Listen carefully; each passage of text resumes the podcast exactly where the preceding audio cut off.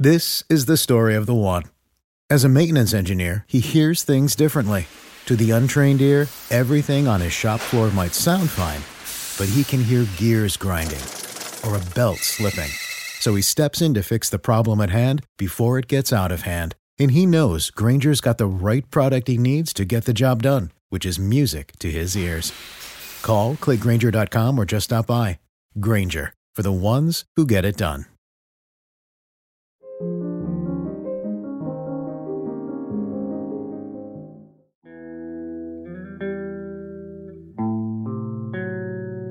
Audiolibros y más presenta. Metro 2033 El último refugio.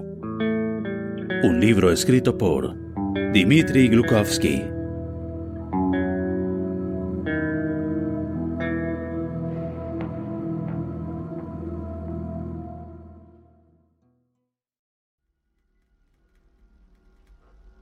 Capítulo 9 Vas a morir Ahorcado, concluyó el comandante. La multitud estalló en aplausos, sin compasión alguna, presa del delirio. Artyom levantó trabajosamente la cabeza y miró alrededor. Solo pudo abrir un ojo. El otro estaba demasiado hinchado. Los torturadores habían hecho bien su trabajo. Tampoco oía bien. Los sonidos le llegaban como a través de una densa cortina de agua. Una vez más, ese mármol blanco y brillante que tanto odiaba del techo colgaban gigantescas arañas de hierro.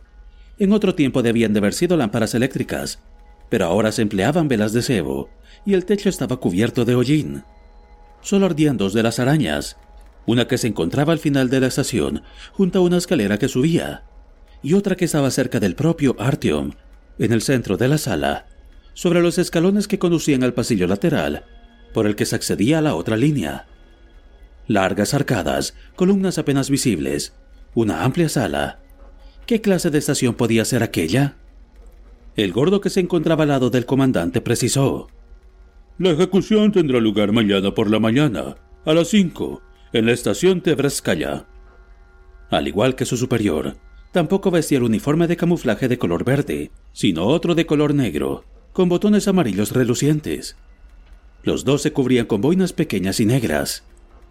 Por todas partes se veían águilas y cruces gamadas de tres ganchos, pintadas sobre la pared.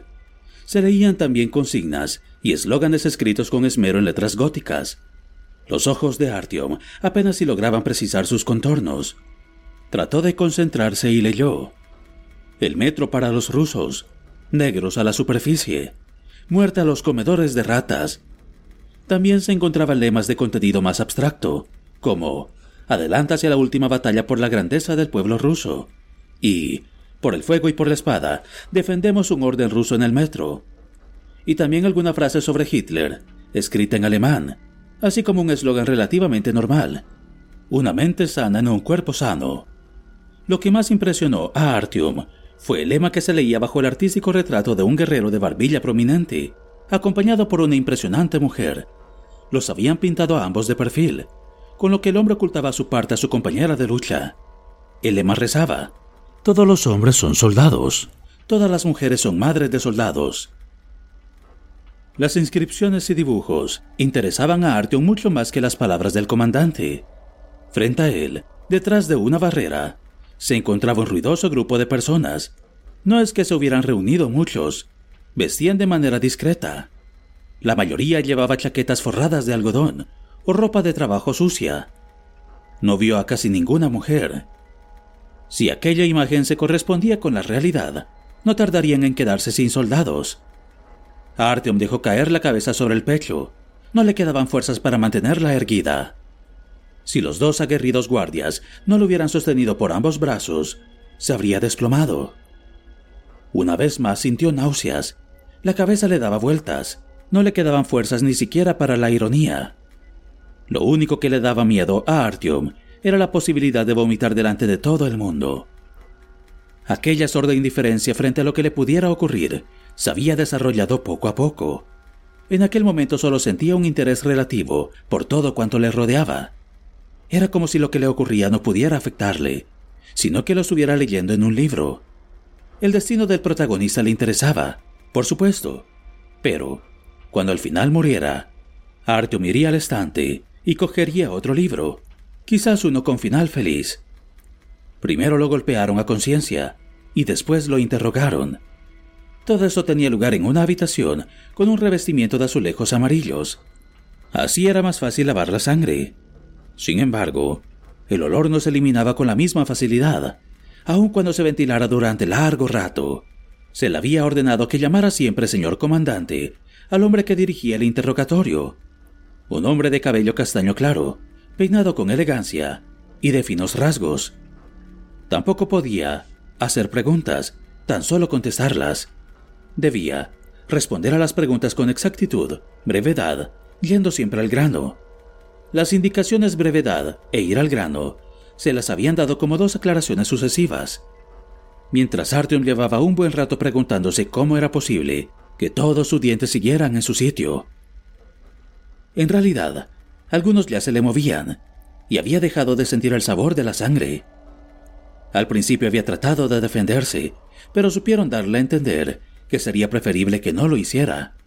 Luego intentó permanecer en silencio, pero enseguida captó que aquella tampoco era la actitud adecuada. Le dolía todo. Era extraño lo que sentía al recibir los golpes de aquel hombre fuerte y brutal. No ya dolor, sino una especie de huracán que arrasaba todos sus pensamientos y fragmentaba las sensaciones en mil añicos. El verdadero sufrimiento no llegó hasta más tarde. Artyom tardó algún tiempo en darse cuenta de cómo funcionaba aquello.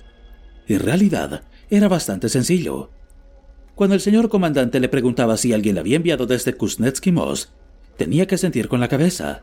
No necesitaba tantas fuerzas para hacerlo. Y entonces el señor comandante no arrugaba con tanta irritación su impecable nariz eslava, y los ayudantes de ese tampoco le hacían daño. Si el señor comandante sospechaba que Artyom había ido allí para distribuir propaganda y perpetrar actos de sabotaje, por ejemplo, un atentado contra los gobernantes del Reich o quizá contra la propia persona del señor comandante, solo tenía que sentir una vez más con la cabeza, para que así el torturador, satisfecho, se frotara las manos y le dejara un ojo intacto. Pero no se trataba de sentir en todo momento. Si Artyom lo hacía en el momento equivocado, su interlocutor se enfadaba. Fue en una de estas ocasiones cuando uno de los matones trató de romperle una costilla. Tras una hora y media de relajada conversación, Artyom no se sentía el cuerpo, veía mal, apenas oía, y no se enteraba prácticamente de nada.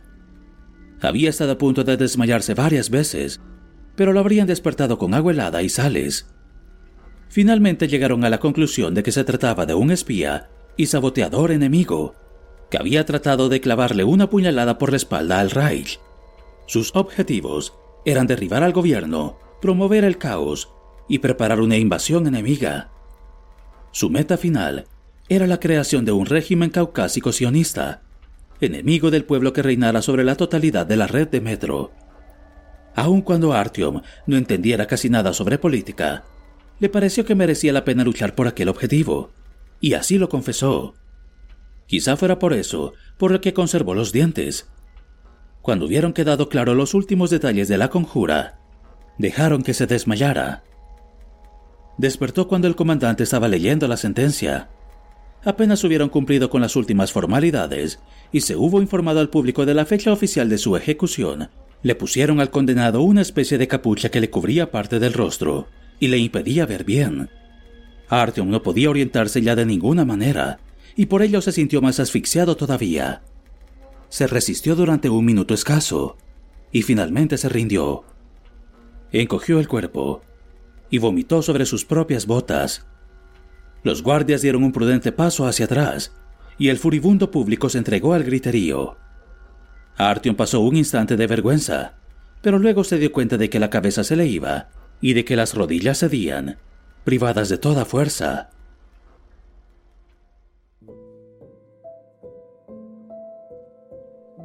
Una mano fuerte le sujetó por el mentón y oyó, como casi en todos sus sueños, una voz familiar. Vamos, Artyom. Esto ya ha pasado. Todo irá bien. Ponte en pie. Pero a Artyom le fallaban todas las fuerzas. No se veía capaz de levantar la cabeza. Estaba muy oscuro. Debía de ser la capucha. Pero, ¿cómo iba a poder enderezarse si tenía las manos atadas a la espalda? Sin embargo, tenía que hacerlo, porque debía saber si en verdad era ese el hombre que creía tener delante, o si todo era una ilusión. La... la capucha, balbuceó Artyom, con la esperanza de que el otro la entendiera. La cortina negra que tenía ante los ojos desapareció, y Artyom se encontró con que enfrente de él estaba Hunter. No había cambiado nada desde la última vez que Artyom lo había visto, hacía mucho tiempo, media eternidad. Pero, ¿cómo había llegado hasta allí? El muchacho fatigado giró la cabeza y miró lo que tenía alrededor. Se vio en la misma estación en la que se había leído su sentencia. Estaba rodeado de cadáveres. Un par de velas seguían ardiendo en una de las arañas. La otra se había apagado. Hunter sostenía con la mano la gigantesca Stetkin, con el silenciador atornillado, y la mira de rayo láser que en otro tiempo había impresionado tanto a Artyom. Miró solicitamente al muchacho. ¿Cómo te encuentras? ¿Puedes andar? Sí, le respondió Artyom con orgullo, pero en ese momento era otra cosa lo que le interesaba. ¿Está usted vivo? ¿Todo ha salido bien? Hunter le sonrió fatigado. Ya ves que sí. Gracias por tu ayuda. Artyom negó con la cabeza. Estaba ardiendo de vergüenza. Eh, he fracasado. Has hecho lo que podías. Hunter le tranquilizó con unas palmadas en la espalda. ¿Y cómo están las cosas en casa? ¿Cómo está la VDNKH? Todo está en orden, Artyom. Eso ya ha pasado. Logré cerrar la entrada. Los negros no podrán volver a entrar en el metro. Nos hemos salvado. Ven conmigo. ¿Y qué ha sucedido aquí? Artyom constató, aterrado, que casi toda la sala se hallaba repleta de cadáveres. Apenas si se oía nada, aparte de las voces de ellos dos. Hunter le miró a los ojos. Esto no significa nada. No pienses más en ellos.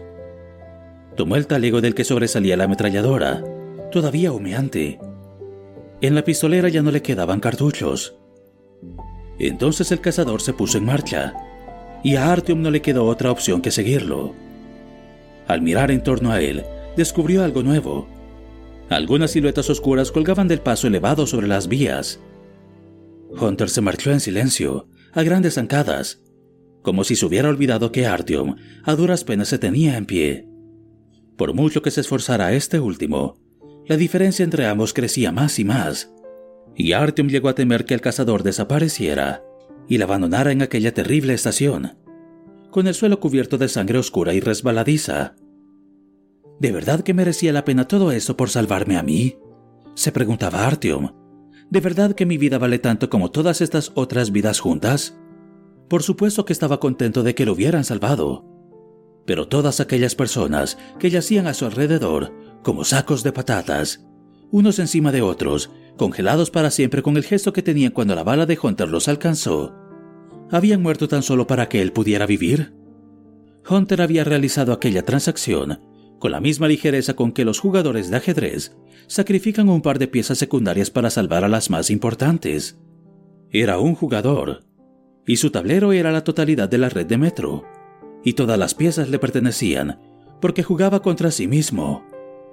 Pero era posible que Artyom fuese una pieza tan importante como para que alguien sacrificara tantas otras por él. Desde aquel momento, la sangre derramada sobre el frío granito latió por sus venas.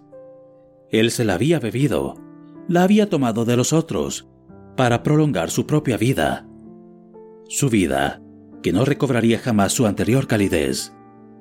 Se obligó a caminar más rápido para dar alcance a Hunter y preguntarle si en adelante las hogueras más cálidas iban a ser frías, tan frías como una tempestuosa noche de invierno en una parada desierta.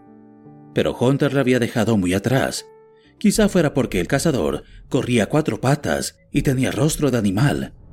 Sus movimientos tenían un desagradable parecido con los de... ¿Un perro? No, más bien con los de... ¿Una rata? Dios mío, una terrible sospecha asaltó a Artyom Él mismo se aterrorizó de sus palabras, que parecieron escapársele por sí solas de los labios. ¿Es usted una rata? No, bramó el otro en respuesta. La rata eres tú. Eres una rata cobarde. Una rata cobarde. Le repitió alguien directamente al oído y carraspeó ruidosamente. Artyom negó con la cabeza y al instante se lamentó de haberlo hecho. El dolor sordo y lacerante que venía sintiendo se intensificó con el brusco movimiento. El muchacho sintió que la cabeza le iba a estallar. Artyom perdió todo dominio sobre su propio cuerpo, cayó de bruces, y su frente ardorosa se estrelló contra el frío acero. La superficie estaba estriada y ejercía una desagradable presión sobre los huesos del cráneo. Pero la carne enfebrecida se enfrió, y Artyom esperó durante un rato en aquella posición incapaz de tomar una decisión. Una vez se le hubo acabado el aliento, se arriesgó con cautela a abrir el ojo izquierdo.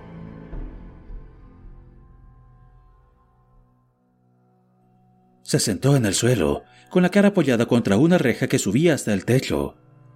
La reja cerraba por ambos lados el reducido espacio que quedaba bajo uno de los arcos bajos y estrechos que flanqueaban la estación. Estaba de cara al vestíbulo. A sus espaldas se encontraba uno de los andenes. El resto de los arcos, tanto los que tenía enfrente como los que estaban en su propio lado, se habían transformado en celdas, y en cada una de estas había un par de personas sentadas. Aquella estación era lo contrario de la otra, en la que la habían condenado a muerte. En esta última reinaba cierta elegancia. La estación era agradable, estaba bien aireada y tenía mucho espacio. Sus columnas eran esbeltas y los arcos que éstas sostenían, por el contrario, elevados y anchos. A pesar de la mala iluminación y de las paredes pintarrajeadas, recordaba un salón para banquetes. Pero la estación en la que se encontraba en aquel momento transmitía únicamente desconsuelo y opresión.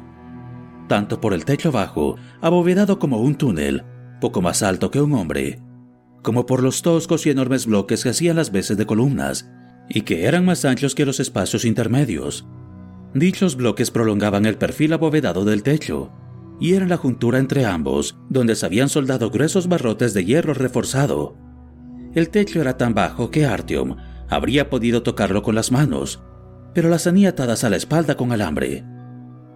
Artyom compartía su celda con otros dos prisioneros. Uno de ellos yacía sobre el suelo, con el rostro hundido en un montón de andrajos y de vez en cuando emitía un breve y sordo gemido. El otro, un hombre de ojos negros, sin afeitar, con el cabello castaño, estaba sentado con la espalda apoyada en la pared de mármol y observaba a Artyom con vivo interés. Afuera deambulaban dos hombres fornidos, ataviados con senos uniformes de camuflaje, y la ya familiar boina negra en la cabeza. Uno de estos llevaba un gigantesco perro sujeta con una correa medio enrollada en la mano, y de vez en cuando los reñía. Debían de ser ellos quienes habían despertado a Artyom. Todo había sido un sueño, un sueño. Lo iban a ahorcar. Artyom miró de reojo al moreno. ¿Qué hora es? dijo con la lengua hinchada. Las nueve y media, le respondió el otro. Hablaba el mismo dialecto gutural que Artyom había oído en la Kitai Gorod. Anochece. Las nueve y media. Faltaban dos horas y media hasta las doce, y luego cinco hasta... hasta que se procediera. Siete horas y media. No, mientras Artyom reflexionaba y calculaba, había pasado ya una parte de ese tiempo. Antaño había tratado de imaginarse lo que podía sentir un condenado a muerte en la noche previa a la ejecución. ¿Qué podía pensar? ¿Miedo? ¿Odio contra el verdugo? ¿Arrepentimiento? Él solo sentía un vacío. El corazón le latía con fuerza. Sentía un pálpito en las sienes y la boca se le llenaba de sangre una y otra vez. Sabía hierro húmedo y herrumbroso. ¿O sería que el metal húmedo olía sangre fresca? Lo iban a ahorcar, iban a matarlo. Dejaría de existir. No conseguía hacerse la idea. No conseguía imaginárselo. Todo el mundo sabe que la muerte es inevitable. En el metro, la muerte es una presencia cotidiana, pero también allí todo el mundo pensaba que no le llegaría a uno mismo, que las balas atravesarían a otro, que la enfermedad no acudiría. Y la vejez estaba tan lejos que un muchacho como Artyom no pensaba en ella. Después de todo, no hay nadie que pueda instalarse en la conciencia permanente de su propia mortalidad. Todo el mundo tenía que olvidarla. Y, si a uno le saltaban estos pensamientos, había que expulsarlos, había que sofocarlos, para que no echaran raíces, para que no crecieran, para que sus venenosas esporas no transformaran la vida en un infierno. No estaba permitido pensar en que la muerte era inevitable, porque entonces se corría el riesgo de perder la razón. Había una sola cosa que protegía al hombre de la locura, la incertidumbre. La vida de un condenado a muerte, que sabe que al cabo de un año será ejecutado.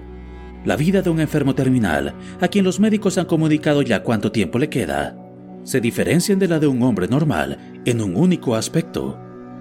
Los unos saben más o menos cuándo van a morir, mientras que los otros permanecen en la incertidumbre y por ello creen que podrían vivir para siempre, aunque no se pueda descartar la posibilidad de morir al cabo de un día en un accidente. No es la muerte lo que es terrible, lo terrible es esperarla.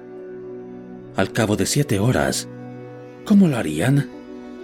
Artyom no tenía una idea muy clara de cómo podía ser un ahorcamiento. En su estación habían fusilado una vez a un traidor, pero en aquella época Artyom era muy pequeño todavía y apenas se había pensado en ello.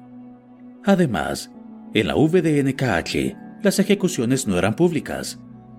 Probablemente lo colgarían del cuello al extremo de una cuerda y lo subirían hasta el techo o le pondrían un taburete bajo los pies. No, no debía pensar en ello. Tenía sed. Con gran esfuerzo, logró pulsar un conmutador herrumbroso y la vagoneta de sus pensamientos se encaminó hacia otra vía, hacia el oficial al que había matado, su primer asesinato. Vio de nuevo cómo las balas invisibles se hundían en el amplio pecho atravesado por la correa, y como cada una de ellas dejaba un agujero negro que al instante se llenaba de sangre. No sentía ningún remordimiento, y se sorprendió de ello. En cierta ocasión, había leído que todos y cada uno de los asesinados pesan sobre la conciencia del asesino. Se le aparecen en sueños, lo persiguen hasta su edad avanzada y atraen sus pensamientos como un imán. Era evidente que aquello no se le podía aplicar a él. Ninguna compasión, ningún arrepentimiento, tan solo triste satisfacción. Artyom estaba seguro. Si algún día se le aparecía su víctima en sueños, prescindiría de ella con total indiferencia, y la aparición desaparecería sin dejar rastro. ¿Y en la vejez? Ah, no llegaría a viejo. Una vez más había pasado el tiempo. Seguramente lo pondrían sobre un taburete. No, ya que le quedaba muy poco tiempo de vida, tenía que pensar en algo importante, algo a lo que nunca hubiera dedicado el tiempo necesario, que siempre hubiera aplazado, algo en lo que se hubiera equivocado durante toda su vida y que haría de una manera distinta si se le daba la oportunidad. No, no habría otra vida, y eso no podía cambiarse. A lo sumo, cuando el oficial disparó a la cabeza de Vaneshka, ¿habría sido preferible no empuñar el arma, sino quedarse a un lado? No, no habría servido para nada. A Vaneshka y a Mikhail Porfirievich no habría podido expulsarlos jamás de sus sueños. ¿Y qué había sido del anciano? Diablos, lo que habría dado por un trago de agua. Primero lo sacarían de la celda. Si tenía suerte, lo llevarían por el pasillo hasta la otra estación. Eso duraría algún tiempo. Si no volvían a ponerle la maldita capucha, aún podría ver algo aparte de las malditas rejas y de la inacabable hilera de celdas. Artyom se levantó de un salto, miró a sus vecinos y abrió su boca reseca.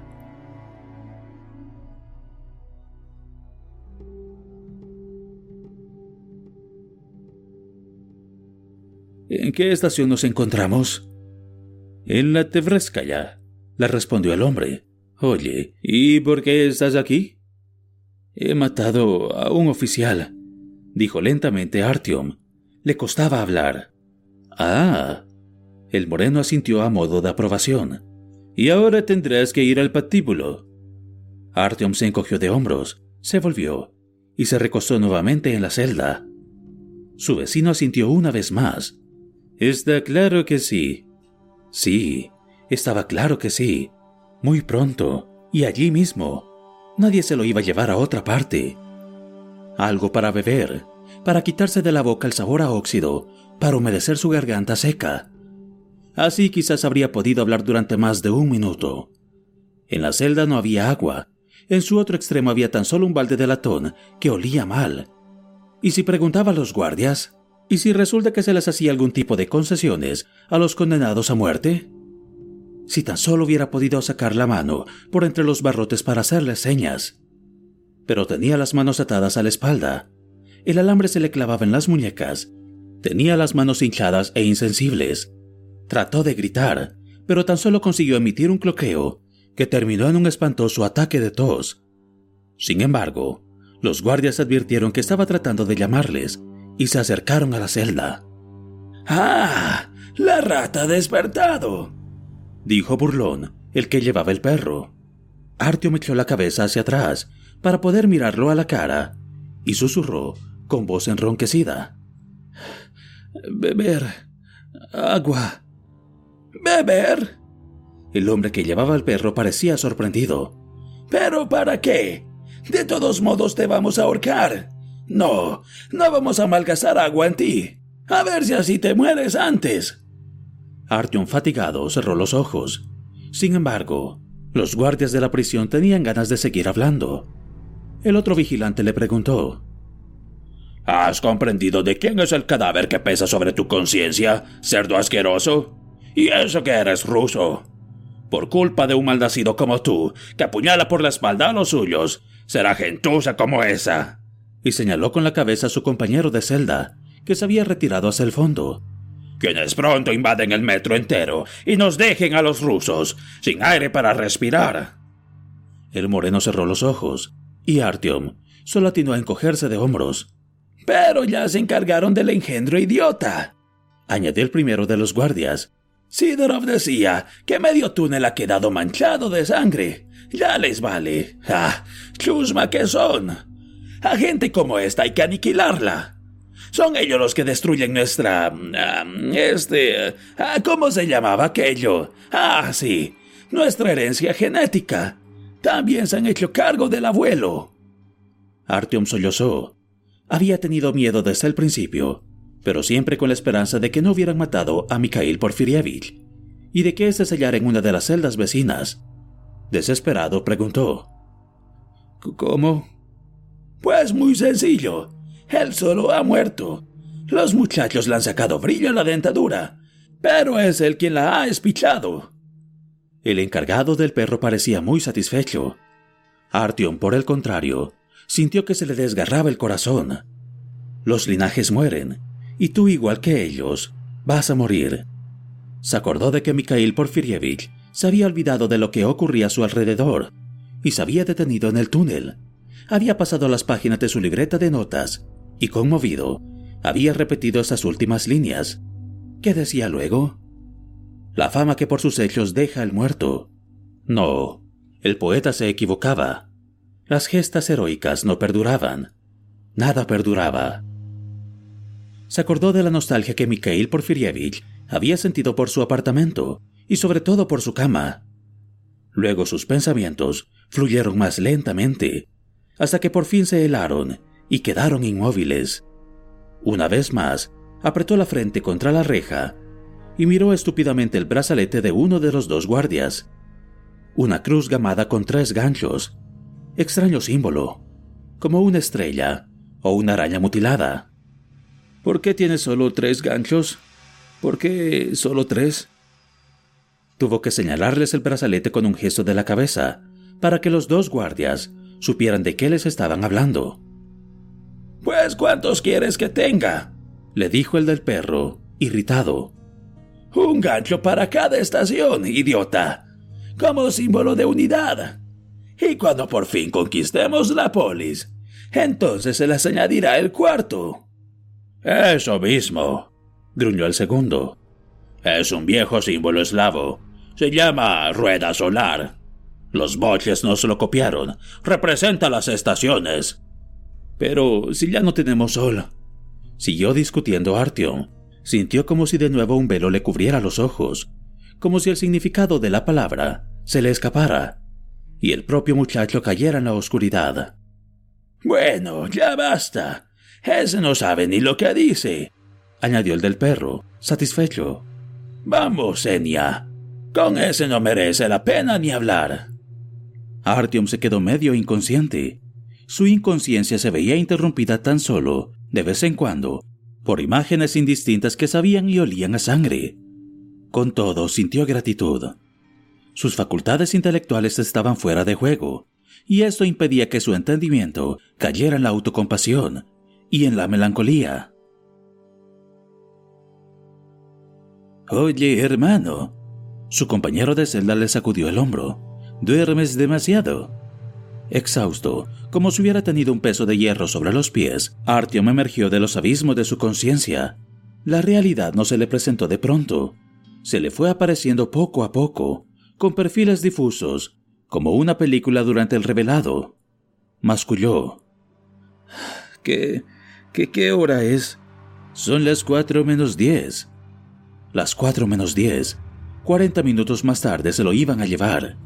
Y al cabo de una hora y diez minutos, de una hora y diez minutos, una hora y nueve minutos, una hora y ocho minutos. ¿Cómo te llamas? le preguntó su vecino. Artyom. Y yo, Ruslan. Mi hermano se llamaba Ahmed. Esos le pegaron un tiro. Pero no saben lo que van a hacer conmigo. Tengo nombre ruso y no quieren equivocarse. El hombre de ojos oscuros estaba visiblemente contento de haber encontrado, por fin, un tema de conversación. ¿De dónde eres? No es que Artyom estuviera muy interesado en saberlo, pero la charla de aquel hombre le ayudaba a distraerse y a no tener que pensar en otras cosas, ni en la VDNKH, ni en su misión, y tampoco en lo que iba a ocurrir con el metro. En nada.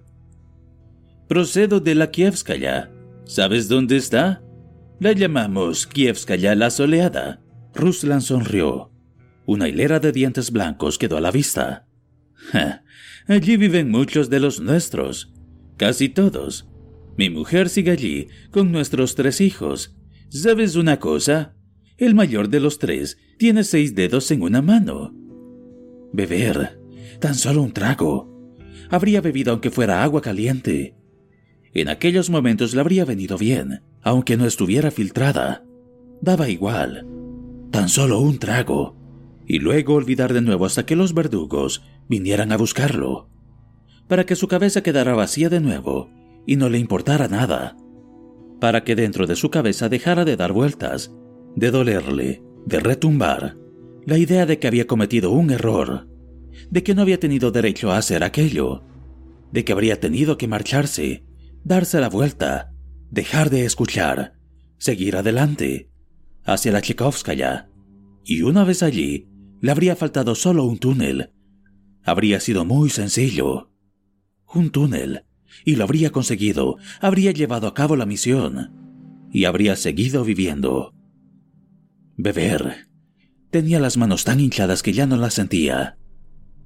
Cuán fácil es la muerte de los que creen en algo, de los que están convencidos de que la muerte no es el fin, de los que dividen el mundo en blanco y negro y saben con exactitud qué es lo que hay que hacer y llevan en la mano las antorchas de la ideología o de la fe la muerte de los que no dudan de nada, ni se lamentan de nada. Personas como esas mueren con el corazón ligero, mueren con una sonrisa en los labios. Antiguamente teníamos fruta. Ah, y qué grande era, y qué bellas flores. Yo se las ofrecía a las muchachas, y ellas me sonreían. Las palabras llegaron a oídos de Artyom, pero no consiguieron que se diera la vuelta. Se oyeron pasos a un extremo de la sala, el corazón de Artyom se encogió. Se transformó en un pequeño coágulo que palpitaba intranquilo. ¿Venían a buscarlo? ¿Ya? Había pensado que tardarían otros 40 minutos. O quizá le había engañado el imbécil aquel. No, era más bien. Ante sus ojos se detuvieron tres pares de botas. Quedaban medio cubiertos. Dos de ellos por sendos pantalones de camuflaje y el otro par por unos pantalones negros. El cerrojo chirrió y Artyom se levantó, apenas a tiempo para no caerse al suelo cuando retrocedió la reja. Pónganlo en pie, bramó una voz chillona. Lo agarraron al instante por las axilas y fue como si volara hasta el techo. Ve con la cabeza bien alta, le gritó Ruslan mientras se lo llevaban. Dos de sus acompañantes eran policías militares. El tercero, el del uniforme negro, se cubría la cabeza con una boina pequeña y lucía un mostacho muy tieso y unos ojos lagrimosos de color azul claro. Sígueme, le ordenó, pero las piernas no le obedecían. Se le doblaron y Artyom cayó torpemente al suelo. Las celdas no iban de un extremo al otro de la estación, sino que terminaban poco antes de la mitad, en el lugar donde las escaleras mecánicas llevaban hacia abajo.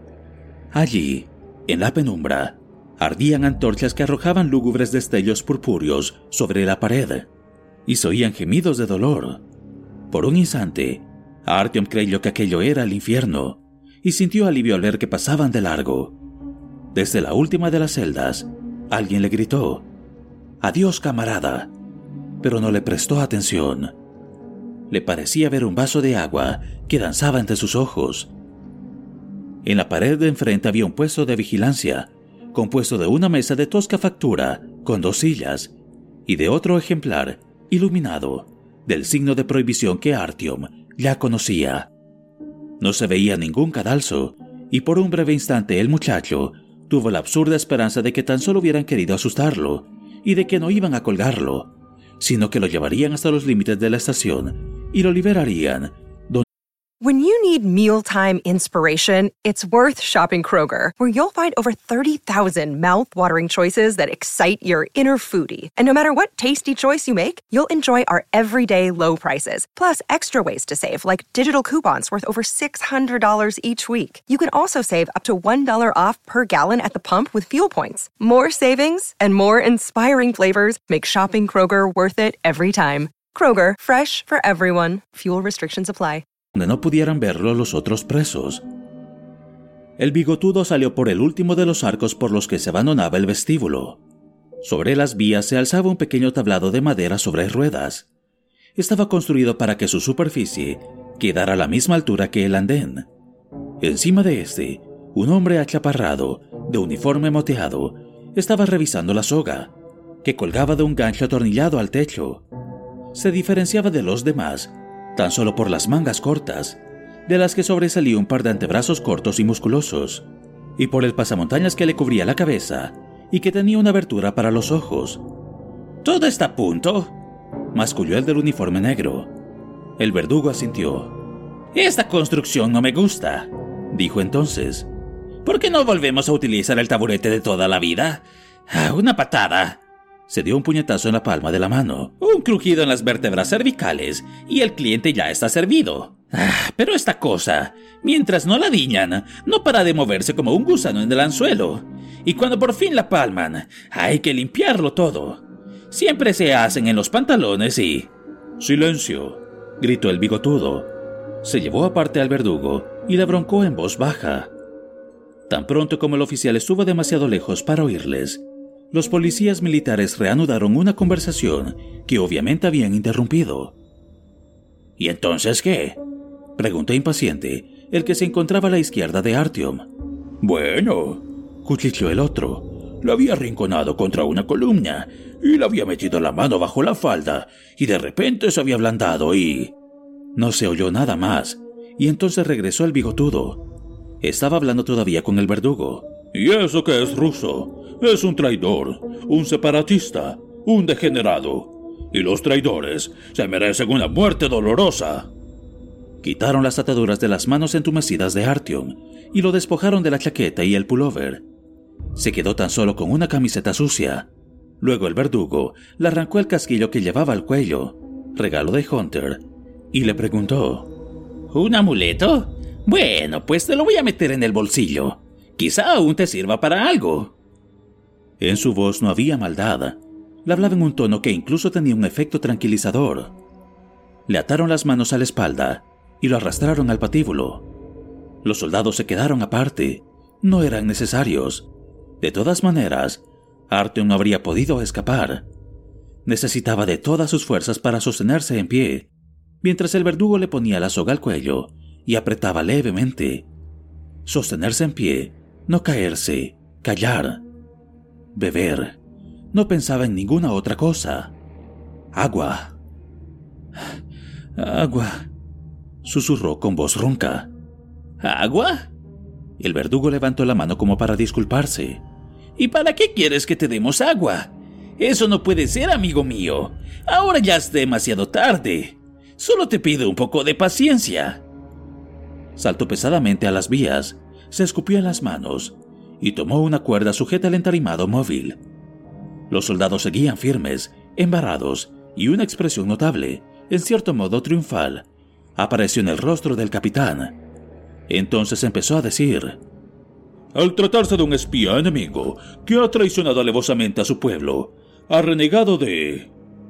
Dentro de la cabeza de Artyom empezaron a dar vueltas, a un ritmo acelerado, retazos de pensamientos e imágenes. Espera, aún es temprano, no es el momento. Antes tengo que... Y entonces veía de pronto ante sus ojos el severo rostro de Hunter, que se disolvía de nuevo a la purpúrea media luz de la estación. Los ojos de Sukhoi le miraban con dulzura y luego se apagaban. Mikhail Porfirievich, vas a morir. Los negros no se merecen. Espera. Y por encima de todo lo demás, se encontraba la sed. Esta recubría todos sus recuerdos, palabras, deseos. Los envolvía como un espeso vaho. Beber. Una criatura degenerada, una vergüenza para su nación. De repente se oyeron gritos en el túnel. Una ametralladora disparó una ráfaga y luego resonó una fuerte detonación. Y todo quedó en silencio.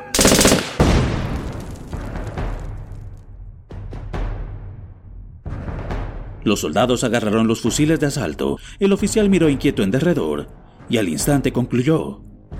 Va a morir. Procedan. Le hizo una señal con la mano al verdugo.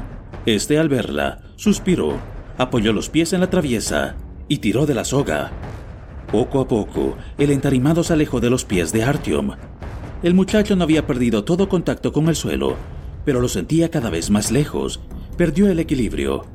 La soga se le clavó en el cuello y lo arrastró hacia atrás, hacia la muerte.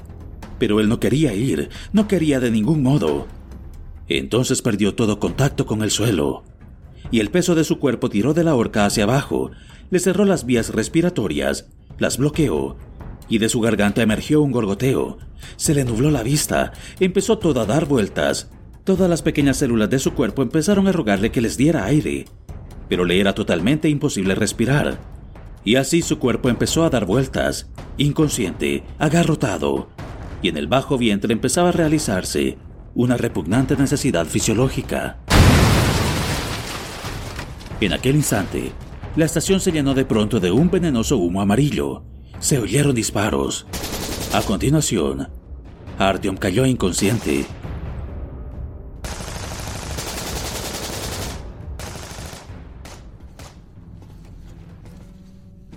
Oye, condenado. Vamos, despierta de una vez, no te quedes así.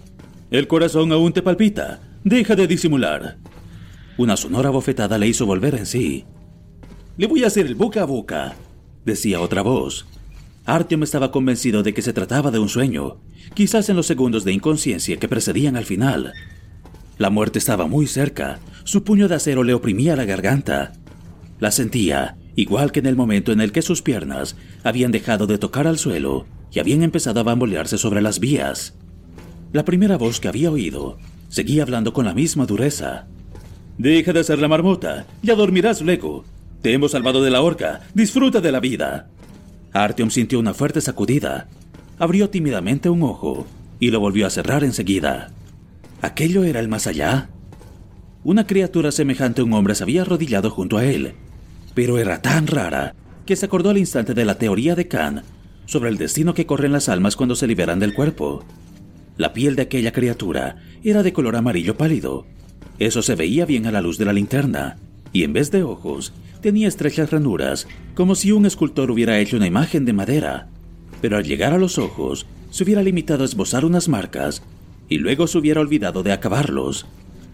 Era un rostro redondo, de pómulos prominentes, Artyom no había visto nunca nada semejante. No, eso no se puede hacer así, decía alguien en lo alto. Entonces le rociaron algo en la cara. Artyom sollozó, presa de espasmos, y agarró la mano que sujetaba la botella. Luego, después de beber un largo trago, levantó medio cuerpo y miró alrededor. Se encontraba sobre una decina de por lo menos dos metros de largo, que avanzaba a ritmo vertiginoso por un túnel oscuro. En el aire había un ligero olor a quemado, y Artyom se preguntó, atónito, si podía tratarse de un vehículo impulsado con gasolina. A su lado se sentaban cuatro hombres y un perro grande, de color pardo, con manchas negras. El primero de los hombres era el de los ojos rasgados. A su lado había un barbudo que llevaba una gorra de piel con una estrella roja y una chaqueta acolchada. De su espalda colgaba un gran fusil de asalto, semejante al que había empleado Artyom, con la diferencia de que éste llevaba una bayoneta en el cañón. El tercero era un forzudo cuyo rostro Artyom no reconoció al principio, pero al ver su piel oscura, estuvo a punto de saltar a las vías de puro miedo. Solo cuando lo hubo mirado con mayor atención, se tranquilizó. No era ningún intruso del mundo de arriba. El color de su piel era totalmente distinto, y su rostro era el de un hombre normal. Solo tenía los labios como vueltos hacia afuera, y la nariz más chata, como un boxeador. El último de los cuatro tenía un aspecto relativamente normal. Su rostro bello y animoso, y su rotundo mentón, le recordaron a Artyom de lejos el cartel de la Pushkinskaya. Vestía una magnífica chaqueta de cuero con correas de oficial sobre los hombros y un cinturón ancho de dos agujeros del que colgaba una voluminosa pistolera. En la parte de atrás de la dresina relucía una ametralladora de Kierov y al lado de esta una bandera roja ondeaba al viento. Cuando una de las linternas la iluminó por casualidad, Artyom se dio cuenta de que no se trataba de una bandera de verdad, sino de un trapo deshilachado, con el retrato de un hombre barbudo en negro y rojo. Todo aquello se parecía a un sueño provocado por la fiebre, mucho más que aquella fantasía en la que Hunter acudía en su auxilio y luego se marchaba corriendo. ¡Ha despertado! gritó alegre, el de los ojos rasgados. ¡Eh, condenado! Cuéntanos, ¿por qué te querían ahorcar? El hombre en cuestión hablaba sin acento. Tenía la misma pronunciación que Artyom y Sukhoi. Era extraño oír un ruso tan puro de labios de una criatura tan extraña. Artyom no se libraba de la sospecha de que aquello era una especie de farsa. Era probable que el de ojos rasgados tan solo abriera y cerrara la boca, y que en su lugar hablara el barbudo o el de la chaqueta de cuero. Artyom carraspeó. había, había matado de un tiro a uno de sus oficiales. El otro sonrió de una mejilla a otra. ¡Ja! ¡Bravo! Siempre contra ellos. Eso es lo que nos gusta. El fortachón de piel oscura, que se sentaba delante, se volvió al oír aquellas palabras, enarcó las cejas en señal de respeto y les dijo, sonriente: Así pues, no los hemos masacrado en vano. Su pronunciación también era perfecta. Artyom no salía de su estupefacción. Entonces le habló el hombre apuesto de la chaqueta de cuero. ¿Cómo te llamas, héroe? Y cuando Artyom se hubo presentado, le siguió diciendo: Yo soy el camarada Rusakov. Ese de ahí, señaló al de los ojos rasgados. Es el camarada Bansai. Y el de ahí es el camarada Maxim. El oscuro sonrió de nuevo. Y ese es el camarada Fyodor. El perro fue el último. Artyom nos habría sorprendido si se lo hubieran presentado también como camarada, pero le llamaron simplemente Karachupa. Artyom les fue estrechando la mano, primero la mano robusta y seca de Rusakov, luego la delgada pero fuerte de Bansai, después la negra garra del camarada Maxim y la pala de carne del camarada Fyodor.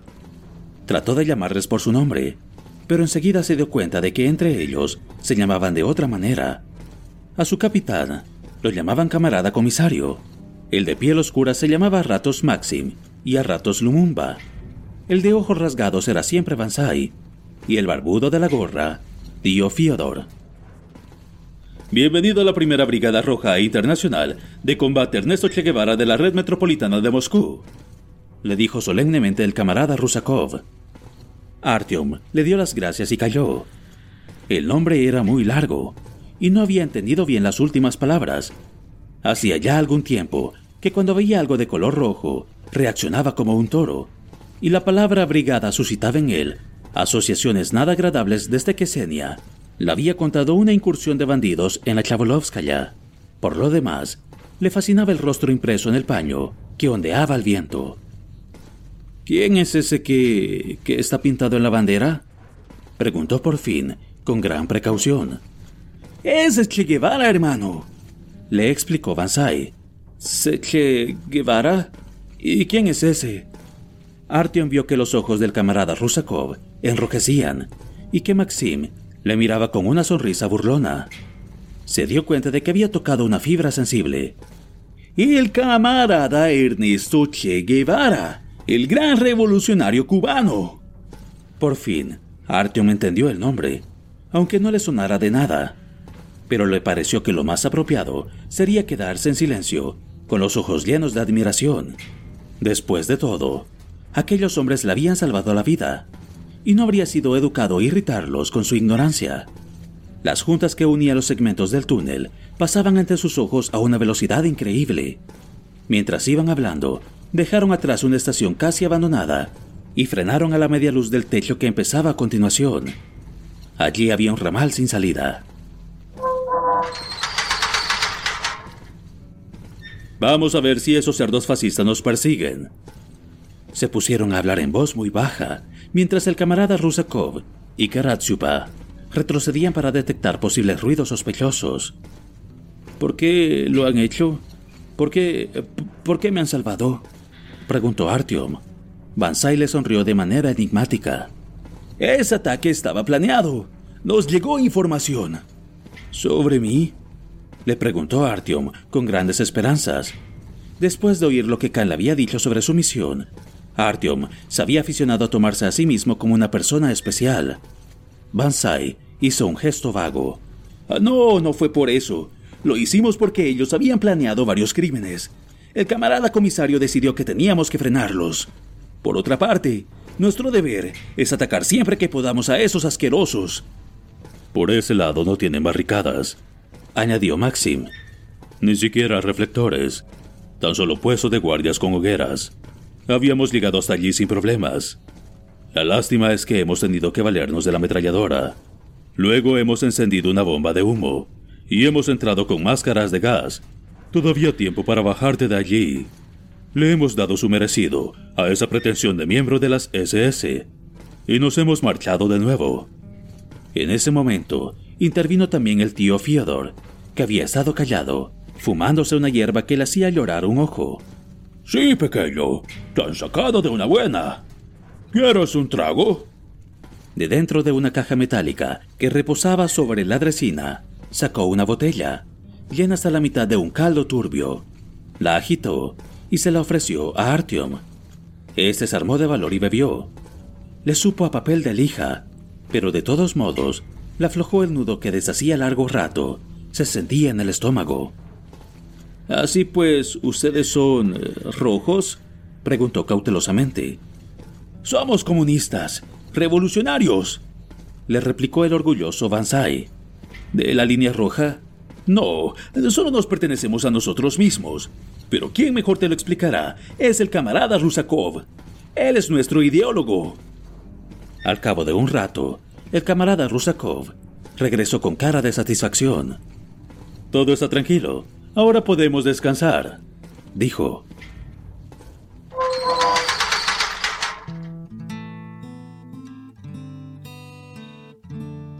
No había nada con lo que se pudiera hacer fuego. Por ello, pusieron una tetera sobre un infiernillo y comieron porciones de muslo de cerdos frías. Para tratarse de unos revolucionarios, comían sorprendentemente bien. No, camarada Artyom, no procedemos de la línea roja le explicó el camarada Rusakov, muy serio, después de que Bansai le hubiera transmitido la pregunta del muchacho. Al renunciar a la revolución en la totalidad de la red del metro, desligarse de la interestacional y retirar todo apoyo a la actividad revolucionaria, el camarada Movskin ha adoptado posiciones estalinistas. Es un renegado y un oportunista. Los camaradas y yo mismo, por el contrario, nos adherimos a la línea trotskista podríamos establecer también un paralelismo con Fidel Castro y el Che Guevara. Por eso mismo, el Che figura en nuestra bandera. Señaló con un majestático gesto el trapo que colgaba inerte. Nosotros somos fieles a las ideas revolucionarias. A diferencia del colaboracionista Mofskin, los camaradas y yo condenamos su línea. Ajá. ¿Y quién te proporciona la gasolina? Le reprochó el tío Fyodor, que seguía fumándose el cigarro que había liado. El camarada Rusakov se levantó de un salto y le lanzó una mirada asesina al tío Fyodor. Este se rió, burlón, y se envolvió aún mejor en la chaqueta.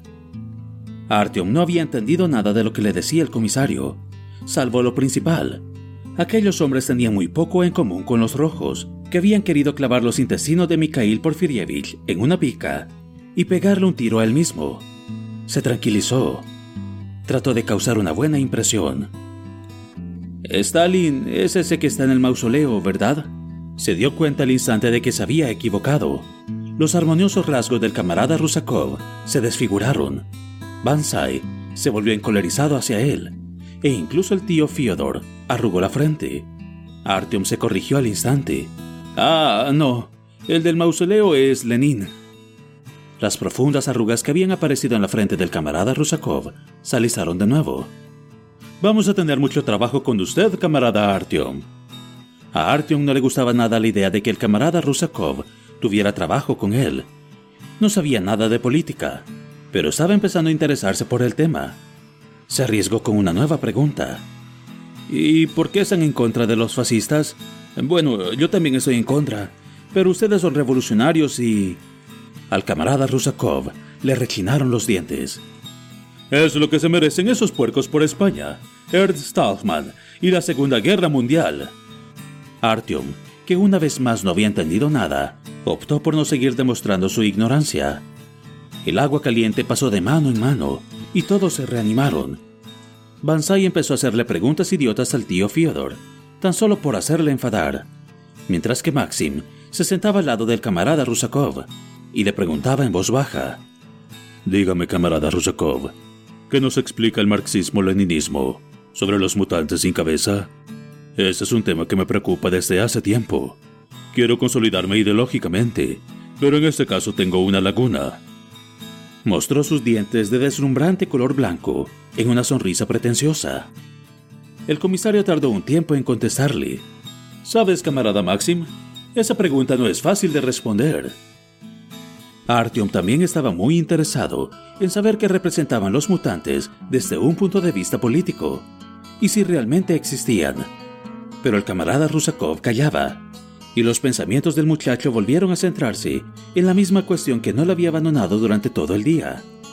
Tenía que llegar a la polis. Un milagro le había salvado. Tenía una nueva oportunidad, quizás la última. Todo el cuerpo le dolía, le costaba respirar. Si respiraba demasiado hondo, le venía un acceso de tos y seguía sin poder abrir uno de sus ojos. Cuánto le habría gustado quedarse con aquellos hombres. Con ellos se sentía mucho más tranquilo y seguro, y las opacas tinieblas que le rodeaban no le oprimían de igual modo. Los crujidos y chirridos que surgían de las entrañas de la tierra no le inquietaban, y habría deseado que aquel momento de reposo se prolongara por siempre, aun cuando la muerte hubiera puesto sobre él su zarpa de hierro el viscoso miedo que poco antes le había paralizado tanto el cuerpo como los pensamientos se había desvanecido. La infernal bebida del tío Fiodor había abrazado los últimos restos que aún tenía escondidos en el corazón y en el vientre. Al lado de Fiodor, del despreocupado Bansai, de la seriedad del comisario y del fornido Maxim Lumumba, sentí una calma que no había sentido desde que, cien años atrás, se había marchado de la VDNKH no le quedaba ninguna de sus anteriores pertenencias. El arma, cinco cargadores casi llenos, el pasaporte, los víveres, el té, dos linternas. Los fascistas se lo habían quedado todo. Solo le quedaba la chaqueta, los pantalones y el casquillo que el verdugo le había metido en el bolsillo. Quizás aún te sirva para algo. ¿Qué tenía que hacer ahora? Quedarse allí, con los luchadores de la Internacional, en nombre de Dios y de la Brigada Che que... bueno, lo que fuera. Compartir la vida de los revolucionarios y olvidar la suya propia. No, No podía hacerlo, no podía quedarse allí ni un minuto más. No le era lícito relajarse, no tenía ningún derecho. Su vida ya no era suya. Desde que había aceptado la misión de Hunter, su destino ya no le pertenecía. Era demasiado tarde. Tenía que ponerse en camino. No le quedaba otra salida. Durante largo rato guardó silencio y trató de no pensar en nada. Pero a cada segundo crecía en él una oscura resolución. No tanto en su conciencia como en sus miembros fatigados. Un anhelo prolongado y doloroso como si alguien hubiera vaciado una muñeca rellena de serrín y hubiera vuelto a darle forma con un esqueleto de alambre. Ya no era el mismo, su antigua personalidad se había hecho añicos, se le había escapado como serrín, arrastrada por la corriente de aire del túnel, y en la cáscara que había quedado atrás se había instalado otra persona que no quería escuchar el desesperado ruego de su cadáver desollado y sangriento. Alguien que pisoteaba hasta lo más hondo con talones de hierro, todo deseo de rendirse, de quedarse en aquel sitio, de reposar, de no hacer nada. Lo pisoteaba aún antes de que aflorara la conciencia. Esa otra persona tomaba las decisiones en el plano de los instintos, de los reflejos musculares, de la médula espinal, y no en el de la conciencia, en el que reinaban el silencio y el vacío. Y de repente, su eterno diálogo interior quedó interrumpido a la mitad. Fue como si dentro de Artyom una pluma doblada se hubiera enderezado de pronto. Se puso torpemente en pie, de tal manera que el comisario le miró de sorpresa, y Maxim llegó al extremo de llevar la mano al arma. Camarada comisario, ¿podríamos hablar? Le preguntó Artyom con una voz en la que apenas sí había entonación. Entonces Bansai soltó también el brazo del tío Fiodor y se volvió intranquilo. Hable usted, camarada Artyom, le respondió el comisario en tono de circunspección. No tengo ningún secreto para con mis luchadores. Tiene que entender usted eh, que, que, les estoy muy agradecido a todos por haberme salvado. Estaría encantado de quedarme aquí con ustedes, pero no puedo. Tengo que seguir adelante. No me queda otro remedio. El comisario calló. ¿A dónde tienes que ir? Le preguntó el tío Fiodor. Artyom frunció los labios y miró al suelo. Se creó un incómodo silencio y le pareció que los otros le miraban tensos y desconfiados y que intentaban discernir sus verdaderas intenciones. ¿Un espía? ¿Un traidor? ¿Por qué tanto misterio? Bueno, si no quieres explicarlo, no hace falta, dijo el apaciguador tío Fiodor. A la polis, exclamó Artyom. A pesar de todo, no quería perder la confianza ni la simpatía de aquellos hombres. ¿Por negocios? Artyom asintió en silencio. ¿Urgentes? Artyom asintió de nuevo. Bueno, vamos a ver, muchacho. Nosotros no vamos a retenerte. Si no quieres contarnos nada sobre tu situación, es cosa tuya. Pero no podemos dejarte marchar así como así por el túnel. El tío Fiodor se volvió hacia los otros. No podemos permitírselo, ¿verdad, muchachos? Bansai movió resueltamente la cabeza. Maxim apartó la mano del arma y confirmó que tampoco podía aceptarlo bajo ningún concepto. En cambio, el camarada Rusakov le preguntó con severidad: ¿Está usted dispuesto, camarada Artyom, a jurar ante los luchadores de nuestra brigada, los mismos que le han salvado la vida, que su misión no tiene como objetivo estorbar de ningún modo el progreso de la causa revolucionaria? Sí, lo juro, replicó Artyom de buen grado. Era cierto que no pensaba estorbar el curso de la revolución. Tenía cosas más importantes que hacer. El camarada Rusakov le miró a los ojos durante largo rato, con atención, y al fin manifestó su juicio. Camaradas combatientes, yo personalmente creo en el camarada Artyom. Les ruego que estén de acuerdo en ayudarle a llegar a la polis. El tío Fyodor fue el primero en levantar la mano y Artyom tuvo el involuntario pensamiento de que había sido él quien lo había sacado de la horca. Luego Maxim expresó su acuerdo, y también Bansai asintió con la cabeza. Tiene que saber usted, camarada Artyom, dijo el comisario, que cerca de aquí existe un trecho inexplorado que conecta la línea Samoskorevskaya con la roja. Podríamos llevarle por allí. No dijo más, porque Karachupa, que hasta aquel momento había estado pacíficamente echado a sus pies, se incorporó de repente y empezó a soltar unos ladridos atronadores.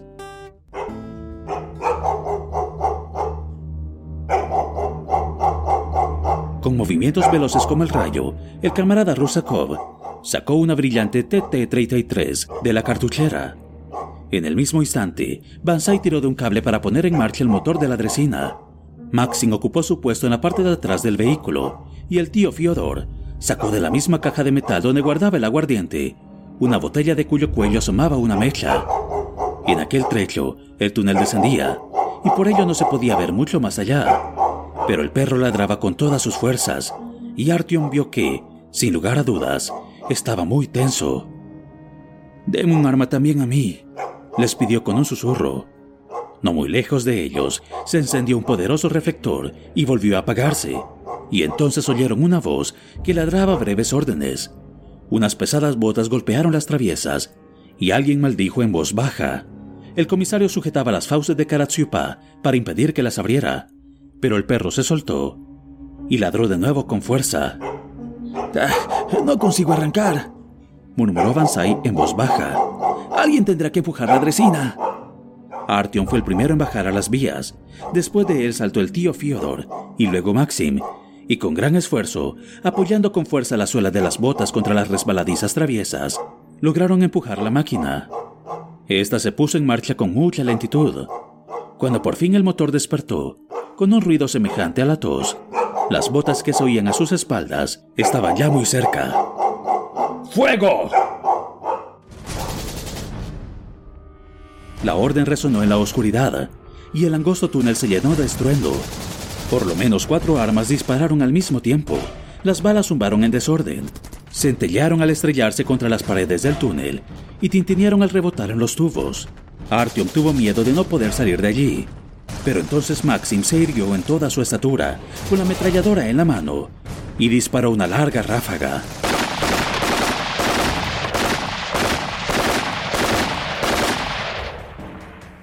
Las armas que los perseguían enmudecieron.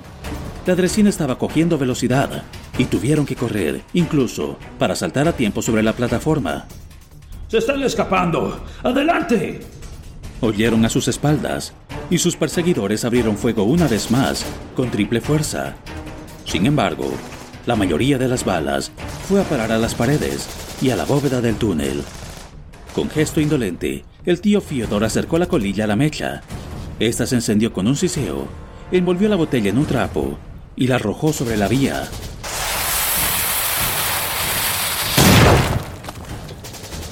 Al cabo de pocos segundos, todo lo que se hallaba a sus espaldas se alumbró con el resplandor del incendio, y se oyó la misma detonación que había oído Artyom mientras le echaban la soga al cuello. Todavía una. Y humo. Ordenó el camarada Rusakov.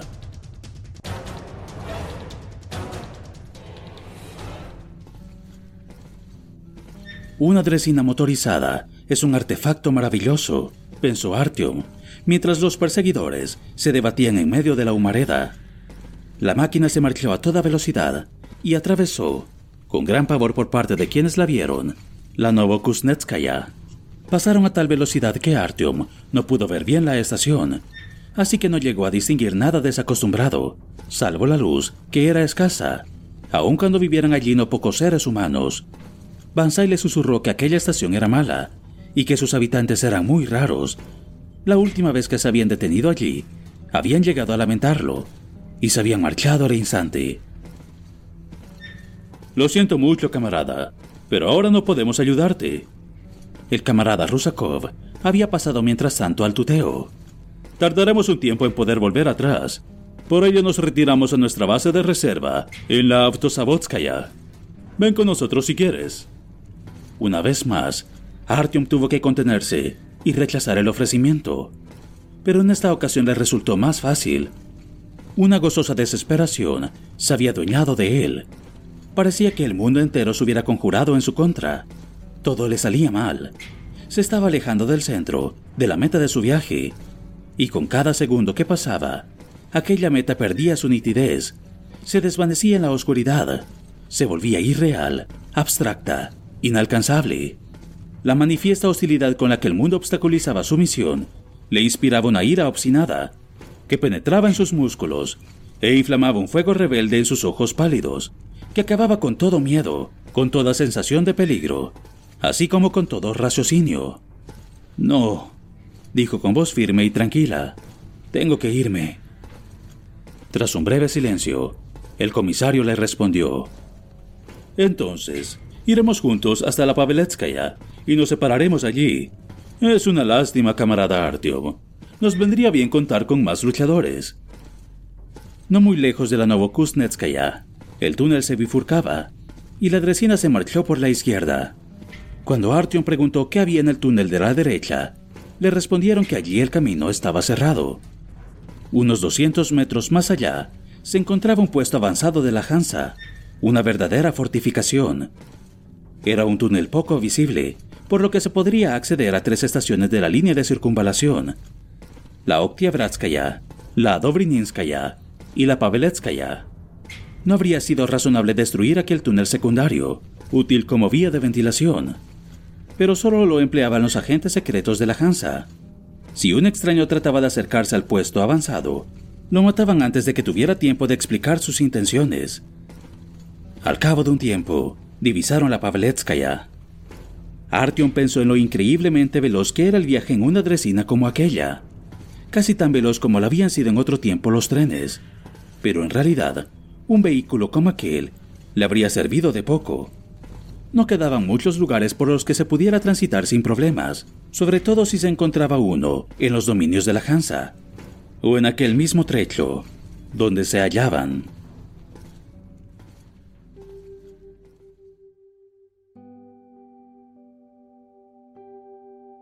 No, no tenía motivos para soñar. En aquel mundo, cada paso se cobraba inimaginables esfuerzos, acarreaba dolores tremendos. Los tiempos pasados no regresarían. Aquel mundo maravilloso y magnífico había muerto no existía ya. Y no tenía ningún sentido pasarse la vida echándolo de menos. Tenía que escupir sobre su tumba y no volver a pensar en él. thank you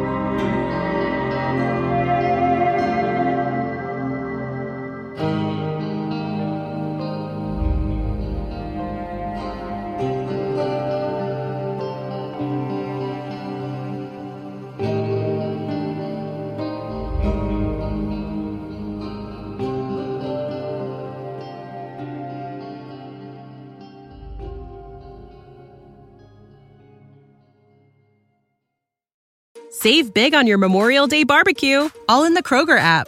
Get half gallons of delicious Kroger milk for 129 each, then get flavorful Tyson natural boneless chicken breasts for 249 a pound, all with your card and a digital coupon. Shop these deals at your local Kroger today or tap the screen now to download the Kroger app to save big today. Kroger, fresh for everyone. Prices and product availability subject to change. Restrictions apply. See site for details.